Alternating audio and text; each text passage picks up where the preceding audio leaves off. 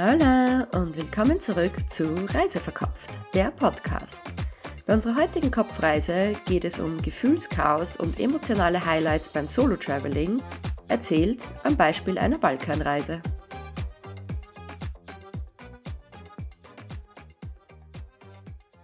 Hallo und herzlich willkommen zurück zu einer neuen Folge von Reise verkopft. Ich sitze heute mit der Isabella hier in einem Hotelzimmer in Brno, in Brünn in Tschechien. Ähm, und wir nehmen heute eine Folge auf zum Thema Balkanreisen und ein bisschen Solo-Traveling.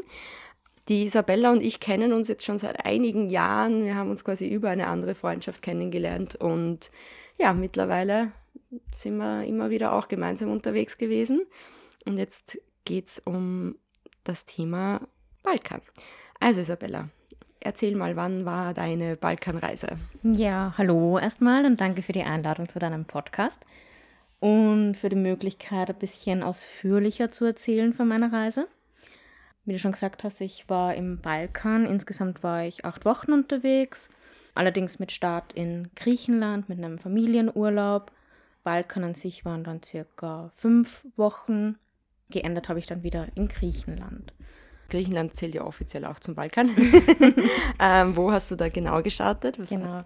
Ähm, also wie schon gesagt, das war Familienurlaub mit der Familie von meinem Freund. Wir haben in Athen eigentlich gestartet, sind von dort mit der Fähre auf Andros. Das ist die größte Insel der Zykladen. Andros an sich wirklich super schöne Insel, auf jeden Fall ähm, ein Geheimtipp noch. Wenn man möchte, kann man dort gut wandern gehen. Ansonsten ist es einfach typische griechische Insel, schön zum Schwimmen, gut zum Essen gehen. Hat auf jeden Fall viel zu bieten. Und dann ja. bist du alleine losgestartet. Wie, wie ist dann deine Route verlaufen? Ich bin dann von Athen nach Tirana mit dem Flugzeug. Geplant war eigentlich, oder nicht geplant, aber gewünscht war eigentlich, dass ich Flüge vermeide auf dieser Reise. Ich habe mich vorher mal informiert, was gibt es für Möglichkeiten von Athen nach Tirana. Ist ja grundsätzlich nicht so weit, also Tirana, Hauptstadt von Albanien. Hat sich aber herausgestellt, dass es ziemlich mühsam oder fast mhm. unmöglich eigentlich ist, mit Öffis rüberzukommen. Die Route hätte 24 Stunden was gedauert mit den Öffis. da waren ein Zug, zwei Busse und eine Fähre ähm, mit dabei und eine Übernachtung, weil es halt keinen Anschlussbus am selben Tag gibt. Und da habe ich mich dann dazu entschieden, ja, geht nicht anders, muss ich wohl doch fliegen. Mhm. Genau, also mal ganz grob, ich habe eine Woche in Albanien verbracht da einfach eine Rundreise mit Mietauto.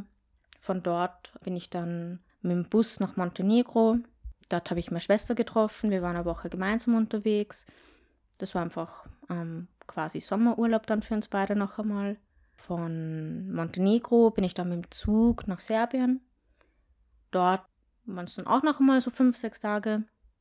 Von Serbien dann weiter nach Bulgarien, Nordmazedonien, ganz kurzen Abstecher in den Kosovo und dann wieder zurück nach Griechenland, den Norden erkundet und geendet hat die Reise eben dann wieder in Athen. Wie hast du die restlichen Teile der Reise gemacht? Dann alle, also Zug nach Serbien, hast du eh gesagt, und dann weiter Bulgarien und sowas dann auch? Genau, das war dann eigentlich alles mit dem Bus. Okay. Genau. Zug wäre es auch nicht unbedingt notwendig gewesen. Aber die Zugreise habe ich halt ganz bewusst rausgesucht, weil es halt einfach eine wunderschöne Strecke ist. Das waren elf Stunden, planmäßig zehn Stunden. Aber das ist nicht so schlimm. Eine Stunde Verspätung darf, ist. Das, ist. das ist okay, das war mit einkalkuliert. Ja. Das ist einfach eine wunderschöne Strecke, weil du heute halt in Montenegro einfach noch einmal durch die Berge fährst und dann übers Land nach Serbien rein. Und ja, es ist halt einfach ein Erlebnis an sich mhm. eigentlich.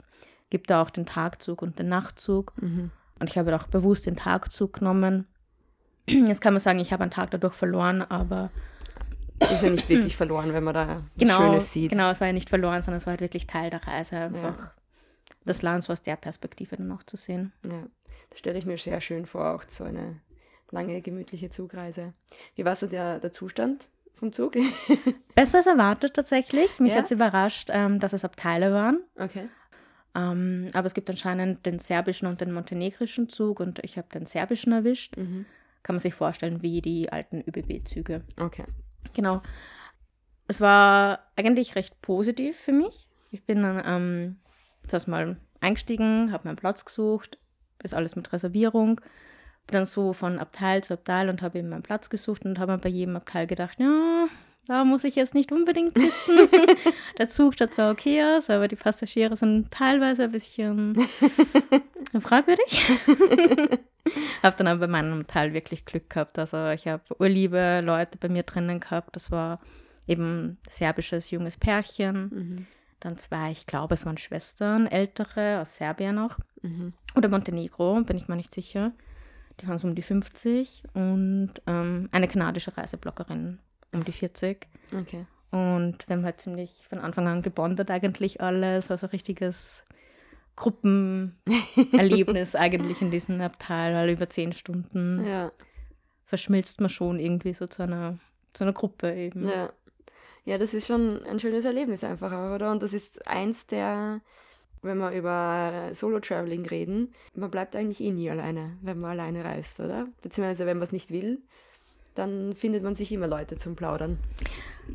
Ja, zum Teil schon. Also ich muss sagen, ich habe beide Erlebnisse gehabt. Ich habe schon Leute kennengelernt, auch unterschiedlich. Manchmal war es einfach nur so ein kurzer Smalltalk beim Frühstück, mhm. mal eben wirklich länger, auch mal so einen Nachmittag gemeinsam verbracht. Es ist mir aber nicht immer leicht gefallen. Also ich war dann eben auch manchmal in Hostels, eben Belgrad dann in mhm. Serbien war ich in einem Hostel und bin eigentlich schon davon ausgegangen, da sind viele junge Leute, da hat man wen zum Reden oder unternimmt vielleicht mal was gemeinsam. Das war dort halt gar nicht der Fall. Okay. Ich habe auch das Gefühl gehabt, ich bin die einzige Touristin dort. Das war halt mhm. mehr so eine Wohngemeinschaft oder so in die Richtung. Also viele, die zum Studieren dort waren, so Anfang mhm. 20. Manche, die eben ähm, zum Arbeiten eigentlich dort waren. Mhm. Und dort eher, ja, wie so, wie so ein Studentenwohnheim fast. Da bin ich mir eher wie so ein Eindringling vorkommen. Das war okay. eine sehr geschlossene Runde. Aber okay. das war ein bisschen ein eigenartiges Erlebnis dort. Mhm.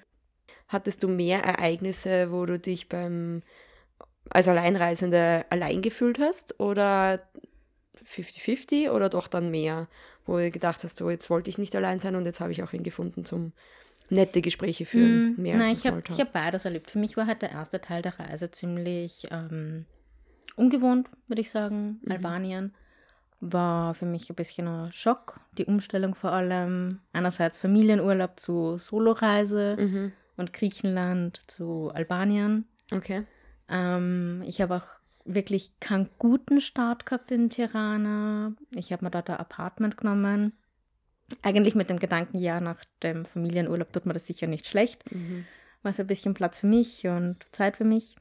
Nur das hat mit der Schlüsselübergabe nicht so gut funktioniert. Mhm. Heißt, ich bin, ich glaube um 19 Uhr bin ich dann angekommen in Tirana, habe die Adresse über Google Maps gespeichert und ähm, das hätte theoretisch eh funktioniert. Ich bin auch gut zu dem Punkt hinkommen. Problem war nur, es war die falsche Adresse.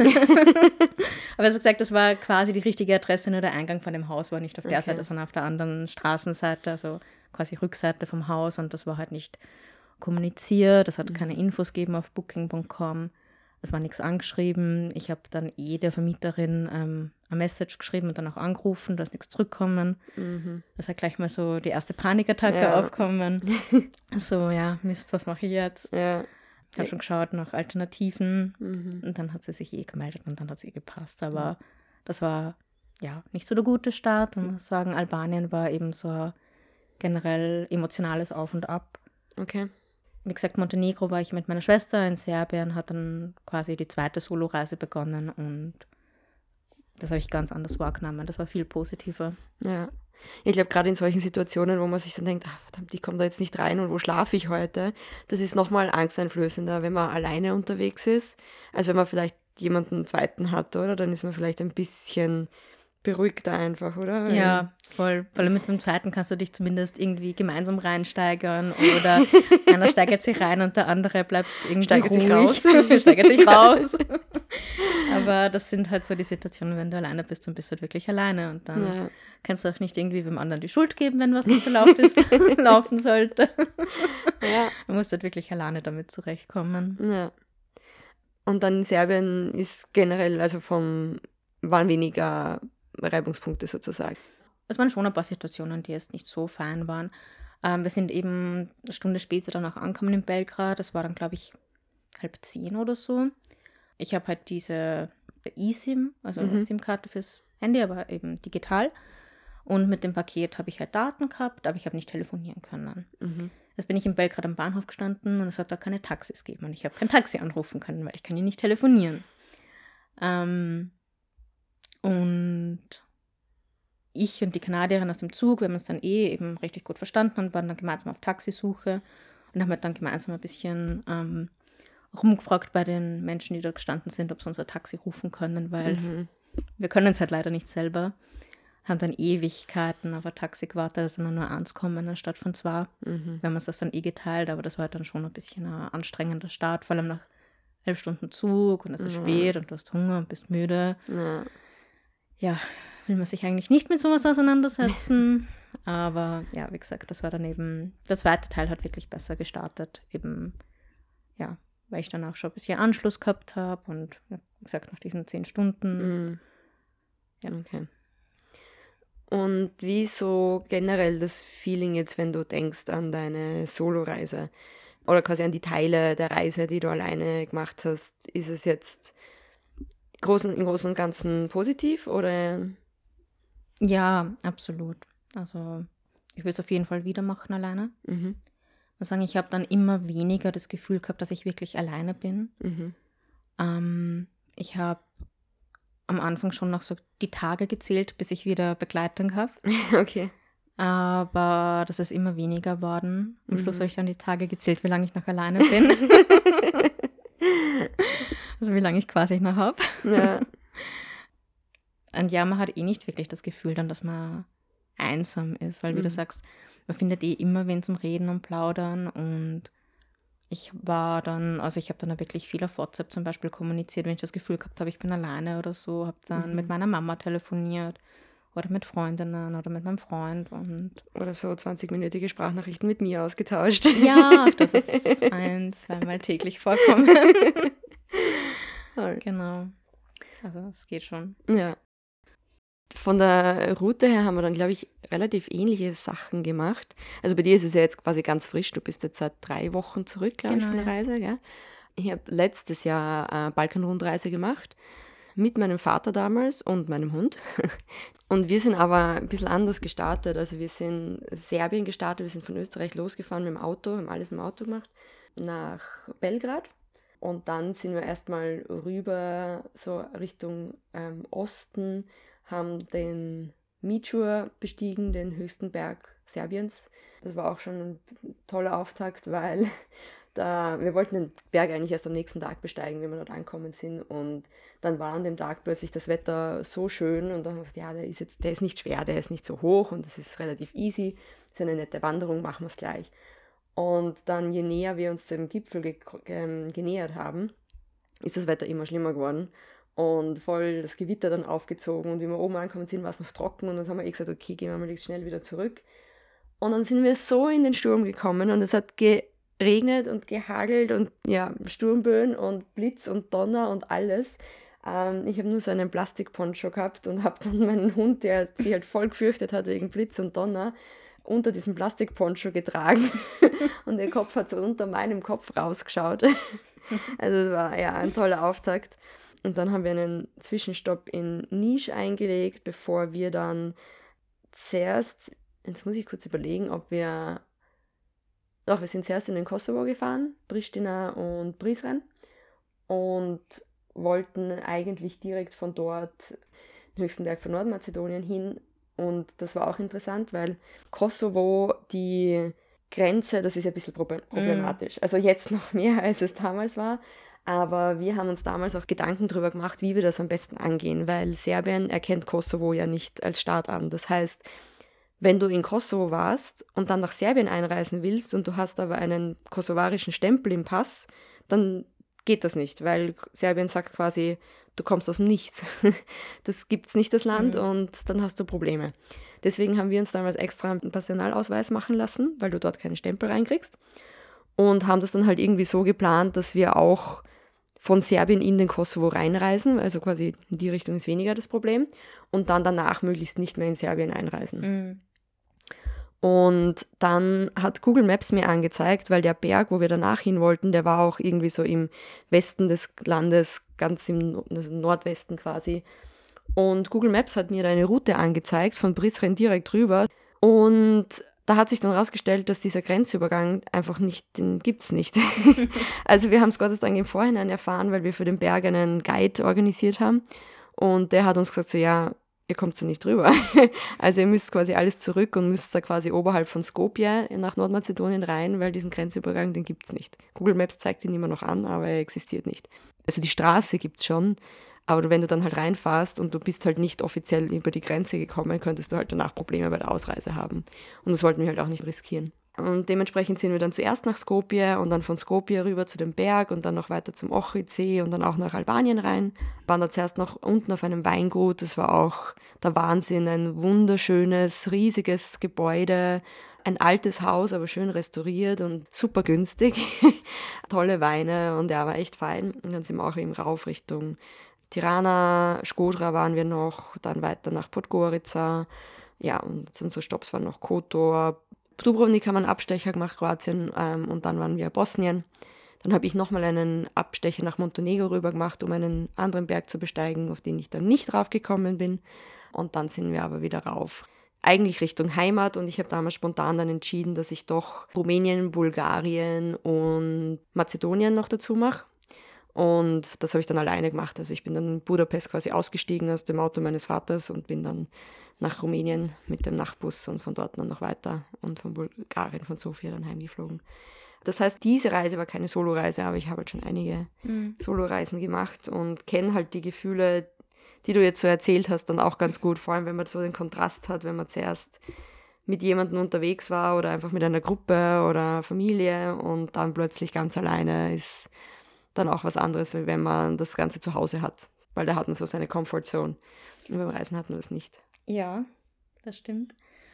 Wobei ich habe mir dann auch eben so ein paar Rituale irgendwie angeeignet beim Soloreisen, die mir dann auch so Komfort gegeben haben. Mhm.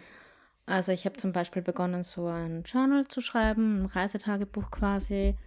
Nicht jeden Tag, aber so jeden zweiten habe ich mich dann schon hingesetzt, meistens zum Kaffee oder manchmal zum Glas Wein mhm. und habe halt dann einfach so ein bisschen festgehalten, was ich so erlebt habe die Tage. Und das war schon schön, weil es mir zum einen einfach Sicherheit gegeben hat. Mhm. Gerade wenn man sagt, so, okay, Kaffee trinken ist jetzt nicht so herausfordernd. Wenn du sagst, du gehst am Abend auf ein Glas Wein oder so alleine, dann ist das schon ein bisschen ja. ungewohnte Situation. Aber wenn man dann eben zum Beispiel was zum Schreiben mit hat, dann gibt er das ein bisschen Sicherheit und ein bisschen mhm. das Gefühl, ähm, du bist ja nicht so viel am Platz und du mhm. hast was zu tun trotzdem. Machst du es daheim auch weiter, das Schreiben? Na. ich habe mir eigentlich vorgenommen, zumindest in Griechenland, habe ich mich ja dann wieder mit meinem Freund getroffen die letzte Woche, dass ich zumindest da dann noch ein bisschen weiterschreibe, aber es war wirklich am letzten Abend, ist der letzte, also am letzten ja. Soloabend war der letzte Eintrag. Okay. ja. Wie waren bei euch so die Grenzübertritte, sage ich mal? War das bei dir, vor allem im Kosovo? Also es war relativ unkompliziert eigentlich, vor allem Kosovo es war ja genau die Zeit, wo es eben Zwischenfälle gegeben hat zwischen eben, Serbien ja. und Kosovo, wobei ich bin eben von Skopje, also Nordmazedonien, mhm. eingereist, also vom Süden. Süden, mhm. genau. und diese Situationen waren eben im Norden, also da hat man erst nichts mitbekommen davon. Komisch war für mich eigentlich dann die Fahrt von Nordmazedonien nach Griechenland. Okay. Weil da der Busfahrer in, äh, in Nordmazedonien alle Reisepässe eingesammelt hat, schon am Bahnhof. Mhm. Und das habe ich so halt vorher noch nicht erlebt. Was ich halt gehabt habe, ist, dass sie vor der Grenze zum Beispiel die Reisepässe mhm. eingesammelt haben, die dann eben zum, ähm, zum, zum Mitarbeiter, zum Grenzmitarbeiter gebraucht haben. Und dann hast du es wieder bekommen. Ja. Also vor der Abfahrt, so ja. zwei Stunden vor der Grenze schon, habe ich mir gedacht, okay, das ist jetzt schon so ein bisschen komisch. Ja. Macht schon ein bisschen Angst, oder? Wenn man so, also ich habe auch, ich, ich hasse es, wenn ich meinen Reisepass irgendwie hergeben muss. Ich habe da immer ja. Angst, dass ich ihn nicht mehr zurückbekomme. Ich habe gerade überlegt, wie das damals war mit, also ich bin ja von Budapest dann quasi mit dem Nachtbus mhm. nach Rumänien gefahren. Aber da war ich sowieso so verwirrt, wie ich da angekommen bin. Vor allem bin ich da ausgestiegen in Rumänien und dann war es irgendwie eine Stunde früher, als wir eigentlich ankommen hätten sollen. Und ich habe mir dann halt, nachdem es ein Nachtbus war, habe ich mir einen Wecker gestellt und dann hat der Wecker noch gar nicht geläutet gehabt und wir waren schon da. Und ja, und dann bin ich halt zum Hotel gegangen, habe die ganze Reise gemacht und ich war dann echt nochmal zehn Tage so unterwegs in Rumänien, Bulgarien, Mazedonien. Äh, Entschuldigung, nicht Mazedonien, Moldawien wollte ich vorher ah, sagen. Mhm. genau. Ich bin dann echt, wie ich dann nach zehn Tagen von Sofia wieder heimgeflogen bin und habe ich mir auch schon gedacht, so irgendwie komisch, der Flug von Sofia nach Wien dauert nur 45 Minuten. Das ist mhm. irgendwie sehr komisch. Bis ich dann draufgekommen bin, ich habe einfach zehn Tage lang in einer anderen Zeitzone gelebt, ohne es mitzubekommen. Und ja. der Bus war gar nicht eine Stunde früher, sondern es war einfach aufgrund der anderen Zeitzone. Das muss auch einmal zusammenbringen. Aber ja. heutzutage, wenn sich halt Handy und Uhr automatisch umstellen. Ja, aber da war ich ja ein paar Mal verwirrt. Aber überhaupt die, ähm, also du hast ja gefragt, was ich vorher schon so geplant gehabt habe mhm. und was ich spontan gemacht habe. Ich habe halt alle Busverbindungen vorab gebucht gehabt. Mhm. Und ich habe da teilweise auch einfach so einen Blödsinn gemacht. Ich habe mich dann wirklich, wie ich dann dort war, habe ich mich wirklich gefragt, was habe ich da eigentlich gemacht? ich war dann eben mal in, in Serbien, bin dann für eine Nacht von Belgrad nach Subotica im Norden, das ist schon fast bei Ungarn eigentlich, mit dem Bus. Das hat auch noch gepasst. Bin dann ähm, von Subotica nach Nisch eben, mhm. ganz im Süden. Das sind eigentlich sechs Stunden Busfahrt, mhm. was ja voll okay ist. Nur ich habe keinen Direktbus gebucht. Ich habe von Subotica nach Belgrad zehn Minuten Zeit zum Umsteigen und dann vier Stunden nach Nisch weiter. ich bin nicht auf die Idee kommen zu schauen, ob es einen Direktbus gibt. Ups. Das heißt, mir war dann irgendwann bewusst, okay, zehn Minuten, das geht sich einfach nicht aus, weil ich vertraue den Bussen nicht, dass sie ja. pünktlich sind. Ähm, habe dann umgebucht vor Ort, aber wieder kein Direktbus, sondern dann halt einfach einen späteren, sodass ich drei Stunden Zeit zum Umsteigen Also ja, okay, also das war halt dann ein bisschen zu viel Puffer eingeplant. in Subotica dann, wie ich in den Bus gestiegen bin, ist mir dann gekommen, ähm, ich schaue jetzt einfach mal, ob es einen Direktbus gibt der Bus, in den ich eingestiegen bin, wäre einfach weitergefahren ja, da war es halt zu spät, dass ich mein Ticket aktualisiere, weil ah. das kannst du ah. nicht beim Fahrer machen, da musst du wieder reingehen zum Schalter und okay. ja. Bin ich im Endeffekt in Belgrad eben ausgestiegen, mhm. haben gedacht, ich will jetzt nicht drei Stunden warten, bin zum Schalter gegangen, habe gefragt, ob es einen anderen Bus gibt. Der hat dann eher Ticket verkauft für einen Bus, der nicht in der App drinnen gestanden ist. Okay. Ähm, also eigentlich wollte ich um 15 Uhr weg dann. Ähm, der hat mir an für dreiviertel drei oder 14,45 verkauft. Haben gedacht, ja, super, cool, noch eine Viertelstunde eingespart. ja. Im Endeffekt hat der eine halbe Stunde Verspätung gehabt. der andere Bus um 15 Uhr, der war wirklich super fein, modern, cool. er ist gekommen, er ist wieder gefahren, ich bin noch immer dort gestanden. Dann ist meiner gekommen. nicht so cool, nicht so modern. Ich war mir nicht sicher, wer in schlechteren Zustand ist, der Busfahrer oder der Bus. Oh. das war schon ein Erlebnis, ja. ja. Das war so eine typische Situation, wo ich mir gedacht habe, ja, das ist blöd, alleine zu sein. Weil was, mhm. wenn du zumindest, wenn du zweiten dabei hast, dann kannst du dich gemeinsam ärgern, da kann mhm. man sich irgendwie halt drüber lachen oder so, wie blöd man eigentlich ist. Aber alleine ist man halt selber schuld. Ja. Aber ja, das sind so die klassischen Struggles mit ähm, öffentlichen Verkehrsmitteln. Ja. Aber grundsätzlich, also muss ich sagen, das, was du jetzt erzählt hast, die waren dann alle nicht so viel zu spät. Also ist es immer noch ein Unterschied, ob man in, in Europa reist, da kann man sich doch halbwegs drauf verlassen. Mhm. Ich glaube, mein, mein absoluter Rekord war 16 Stunden Verspätung mhm. in Kanada und in Brasilien mal ein Bus, der hätte vier Stunden fahren sollen. Im Endeffekt hat die Reise dann 14 Stunden gedauert.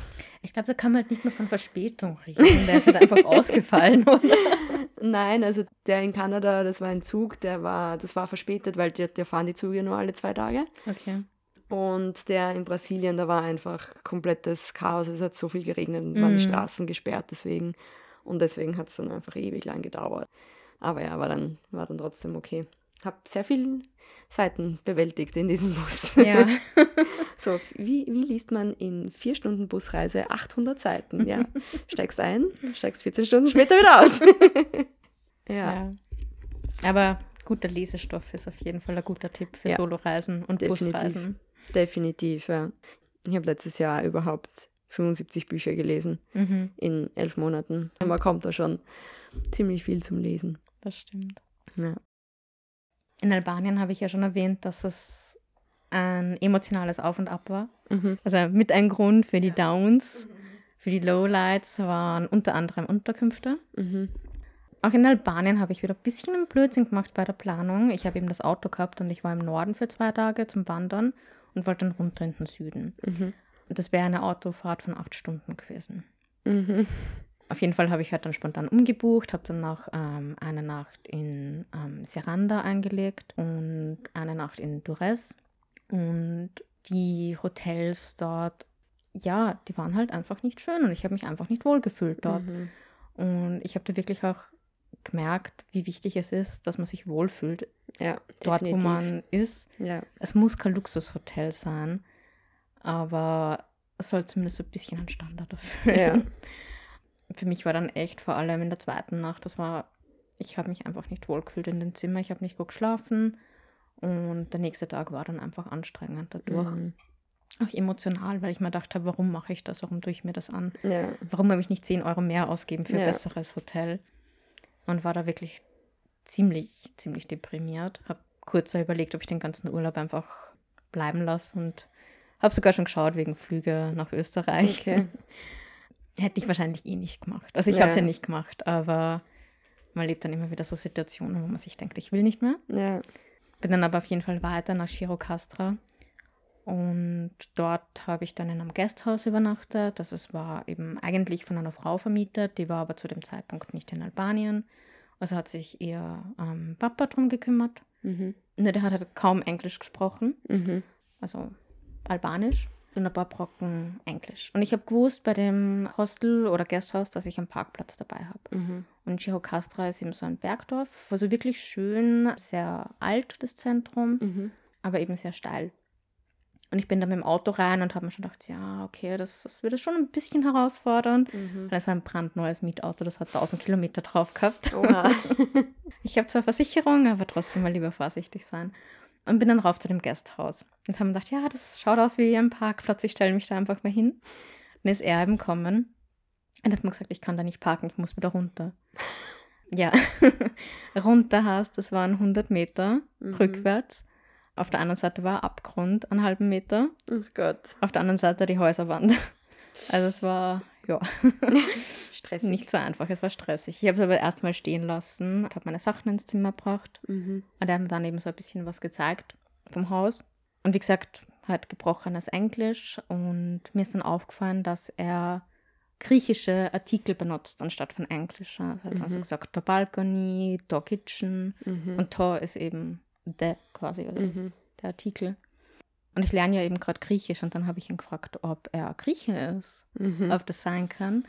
Und er kommt tatsächlich eben aus ähm, Ioana, das ist im Norden von Griechenland, hat er Mhm. mir dann erzählt. Und dann haben wir uns ein bisschen auf Griechisch unterhalten. also wirklich nur so ein, zwei Sätze, mehr bringe ich eh noch nicht Ja. raus. Aber das war dann irgendwie so schön, weil ich habe dann richtig gesehen, er freut sich, dass Ja. ich irgendwie so auf Griechisch mit ihm reden will und dass er dann eben doch ein bisschen mehr kommunizieren kann. Ja. Und das war einfach so ein positives Erlebnis. Haben dann eben auch geholfen, das Auto zurückzuschieben auf Griechisch. War wirklich Teamwork. Er hat dann teilweise ist er dann zum Fenster gekommen, hat mir das Lenkrad ausgerichtet, ist wieder zurückgegangen, hat mir gedeutet. ähm, so Ella, Ella, also komm, Ja. komm. Und ja, es hat dann doch, glaube ich, eine Viertelstunde gedauert für die 100 Meter. Ja. Aber es hat funktioniert. Und das hat mir einfach so viel Energie dann wieder gegeben, dort, Mhm. weil ich einfach gesehen habe, ja, es gibt so nette Menschen und Mhm. der strahlt so viel positive Energie aus. Mhm. Das hat so das ganze Drama mit den Hotels eigentlich wieder gut gemacht. Ja. ja, das ist generell immer so schön, wenn man es kommunizieren kann in der, in der lokalen Sprache einfach oder zumindest Mhm. halbwegs kommunizieren kann oder muss nicht die lokale Sprache Mhm. sein, so wie in deinem Fall, aber einfach eine gemeinsame Sprache hat. Ja. Das macht Menschen, kommt mir vor, so viel zugänglicher oft und wo man sich zuerst denkt, okay, ja, weiß nicht, eher zurückhaltend, redet Mhm. wenig und dann findest du die gemeinsame, den gemeinsamen Nenner sozusagen. Mhm. Und dann geht es einfach viel besser. Und das finde ich auch generell immer schön. Deswegen bin ich halt auch viel mehr oder reise viel lieber nach Lateinamerika, weil ich einfach die Sprache kenne, als nach Asien. Mhm. Weil in Asien habe ich halt null Chance. Also natürlich schaue ich mir dann an, was heißt Hallo, bitte, danke, Mhm. tschüss. Aber sonst war es das halt meistens. Und das finde ich halt auch, ja, das gibt einem so ein bisschen Wohlgefühl auch, finde ich, wenn man weiß, okay, man spricht vielleicht ein bisschen die Landessprache oder man kann sich vielleicht besser kommunizieren. Ja, man baut Beziehungen auf halt dann Genau. zu den Menschen dort. Genau. Ich kann mich auch erinnern, dass du zwischenzeitlich dann mal erzählt hast, ähm, wie du dann wieder, ich glaube eh, wie du dann wieder nach Griechenland reingefahren bist, dass du dich jetzt einfach wieder mehr zu Hause Ja. fühlst, oder? Ja, das war dann wirklich am ersten Tag in Thessaloniki. Ich mir gedacht, ja, ich gehe es entspannt an. Ich setze mich halt nur in ein Café und werde lesen und schreiben. Und das war ein ziemlich traditionelles Café, ist nicht so der Touristenspot, weil es ein bisschen außerhalb war. Und dann sind da zwei junge Griechen vor mir gesessen und der eine hat mit seiner Oma telefoniert. Dann haben sie über ein Rezept geredet. Es war einfach so schön, weil ich habe gerade Lebensmittel gelernt. Und ich habe halt einfach alles verstanden. Ich hier ist ein bisschen Zucker, ein bisschen Zwiebeln und Karotten und Tomaten. Ich dachte, ah, ich verstehe das einfach. ja. Das war echt schön. Ja, Und ich habe Hunger gekriegt. das glaube ich. Ja, das ist echt. Also bei mir war es ja am Balkan auch. Ich kann ja ein bisschen halbwegs Bosnisch, Kroatisch, Serbisch Mhm. und ähm, Russisch und vor allem, also einerseits war es für mich halt voll schön, weil ich habe davor ewig nicht geredet gehabt und dann in Serbien angefangen und dann halt, je mehr Zeit ich halt in dem, im Balkan verbracht habe, desto mehr bin ich wieder reinkommen. Und am Anfang, was wirklich so der erste Tag in Serbien war, also nicht, ich werde was gefragt und habe mich bemüht, eben zu reden und dann aber doch wieder so, sí, gracias, geantwortet. Also wieder komplett daneben. Und dann aber so gegen Ende der Reise war das eben, wo wir dann in Bosnien waren. Und da war es eben auch, ähm, also ich war da ein bisschen so auf einem Trip, eben immer so die höchsten Berge vom jeweiligen Land abzuklappern. Und ich habe mit meinem Vater gemeinsam einen Berg in Bosnien den höchsten gemacht. Das war übrigens auch voll cool, weil da sind wir eine Straße raufgefahren, so eine Bergstraße und haben oben eine Hütte gehabt. Also es hat schon, nein, es hat nicht mal Licht gegeben, es hat einen kleinen Ofen gegeben und die Dusche war im Endeffekt so ein Schlauch und sonst hat es einfach nichts gegeben und man hat halt mit Holz heizen müssen. Nur wir haben das nicht gewusst. Also mein Vater hat das organisiert gehabt und ich glaube, er hat davor nie ein Bild von dem Haus gesehen und hat keine Informationen gehabt. Und wir haben kein Feuer machen können, äh, oder hätten kein Feuer machen können, weil wir nichts mitgehabt haben. Also keine, kein Feuerzeug, keine Zündhölzer, kein Papier zum Anfallen. Also Holzscheite waren dort, aber das war's. Und dann hatten wir nur das Glück, dass da, also das waren vier so kleine Häuschen nebeneinander. Und in einem der anderen Häuschen ist eine Familie gewesen mit einem kleinen Burschen, also der war, glaube ich, so fünf, sechs Jahre alt, ähm, aus Deutschland. Und die haben dann eben was zum Anzünden mitgehabt und von denen haben wir dann was gekriegt, weil sonst wäre so kalt gewesen Mhm. da oben am Berg. Aber das war dann voll cool, weil dann haben sie ihm am nächsten Tag in der Früh der Guide von dort abgeholt und dann sind wir mit ihm halt rauf auf den Gipfel und dann runter so über einen See und das war voll die schöne Tour. Aber auf jeden Fall ähm, bin ich, während wir schon unterwegs waren, grundsätzlich draufgekommen, dass der höchste Berg von äh, Montenegro quasi von dort aus, wo wir den Berg gemacht haben, mehr oder weniger nur über der Grenze war. Und dann habe ich gesagt, ach na, da muss ich rauf. Wenn das, wenn das so nah ist, dann muss ich rauf. Und mein Vater war da aber schon auf dem Berg vor ein paar Jahren. Und dann haben wir extra vereinbart, dass er mit meinem Hund quasi in der nächsten Stadt zu dem Grenzübergang, wo zumindest ein bisschen Zivilis Zivilisation war, sagen wir so, haben wir dort eine Unterkunft gebucht und er ist dann quasi tagsüber dort mit meinem Hund geblieben. Und ich habe mir halt sein Auto geschnappt und bin damit über die Grenze gefahren zu dem Berg und wollte auf den Berg rauf. Und ja, ich meine, ich bin zu dem Zeitpunkt schon viel in vielen verschiedenen Ländern alleine mit Mietautos gefahren und ich bin auch schon öfter mit Papa seinem Auto gefahren. Aber da war ich dann irgendwie dann so nervös, weil ich habe halt irgendwie vor fünf in der Früh starten müssen, damit ich halt nicht zu spät zurückkomme. Und das waren halt auch irgendwie, glaube ich, drei Stunden Autofahrt einmal bis zum Ausgangspunkt. Dann habe ich noch in der Nacht, wenn ich schlafen können, dann habe ich noch gegoogelt, darf ich überhaupt mit einem Auto über die Grenze, das nicht mir gehört? Ich meine, wir haben denselben Nachnamen, aber ja. Und dann habe ich extra noch einen Zettel geschrieben, wo ich halt draufgeschrieben habe, ja, eben noch alles schön auf ähm, Kroatisch, Serbisch, wie auch immer, ähm, wo ich halt draufschreiben habe, also draufgeschrieben habe, ja, hiermit bestätige ich, ähm, also quasi im Namen meines Vaters, dass meine Tochter bla bla bla das Auto nutzen darf. Und habe ihn dann noch kurz aufgeweckt, dass er mir das noch unterschreibt. und bin dann halt zu dem Grenzposten gefahren und habe ihm das halt erklärt und so, ja, mein Papa ist dort und ich will da heute nur tagsüber rüber, um, den, auf den Berg zu gehen. Und ich habe da extra ein Schreiben und, hat, und das habe ich alles dann geschafft auf Kroatisch. Und dann war ich voll stolz auf mich einerseits, dass ich das rüberbracht habe. Und außerdem war der dann so entspannt und er so, ja, ist mir eh alles wurscht, da fahr ruhig, Stempel im Pass gehabt und fertig.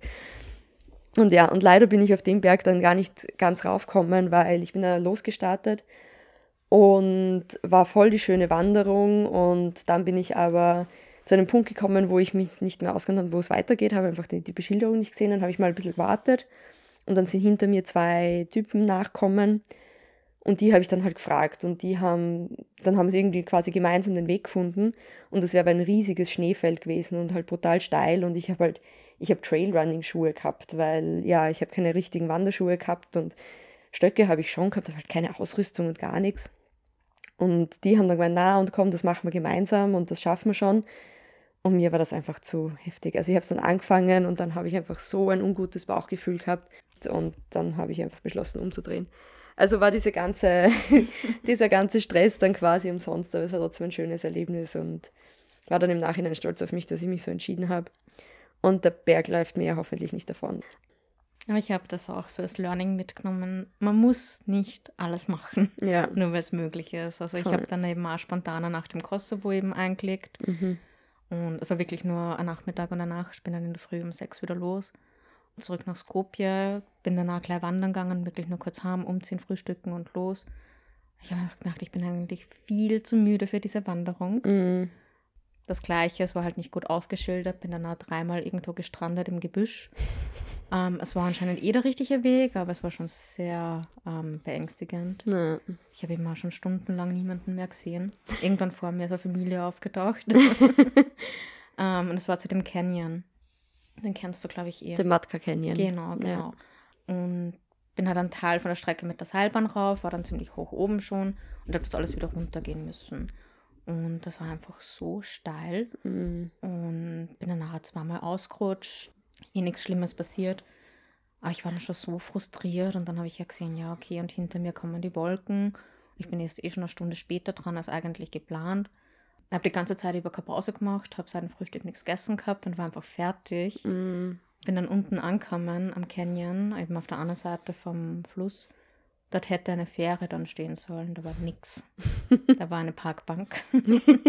auf der anderen Seite vom Fluss war Nähe, also da war ein Restaurant und da waren dann eben auch so Boote, so Ausflugsboote und Mhm. wirklich viele Menschen. Aber auf meiner Seite war halt Wald und ich war mir nicht sicher, ob mich da überhaupt jemand sieht. Mhm. Und ich habe da wirklich, glaube ich, drei Panikattacken unterdrücken müssen. Verstehe Und dann habe ich ich. mir überlegt, okay, welche Optionen habe ich? Ich kann nicht telefonieren. Okay. Ich kann versuchen, so einem Kanufahrer zuzuschreien, dass er bitte Hilfe organisieren soll. ich kann zurückwandern, obwohl ich war mir eigentlich eh bewusst, ich kann nicht zurückwandern. ich kann rüber schwimmen Mhm.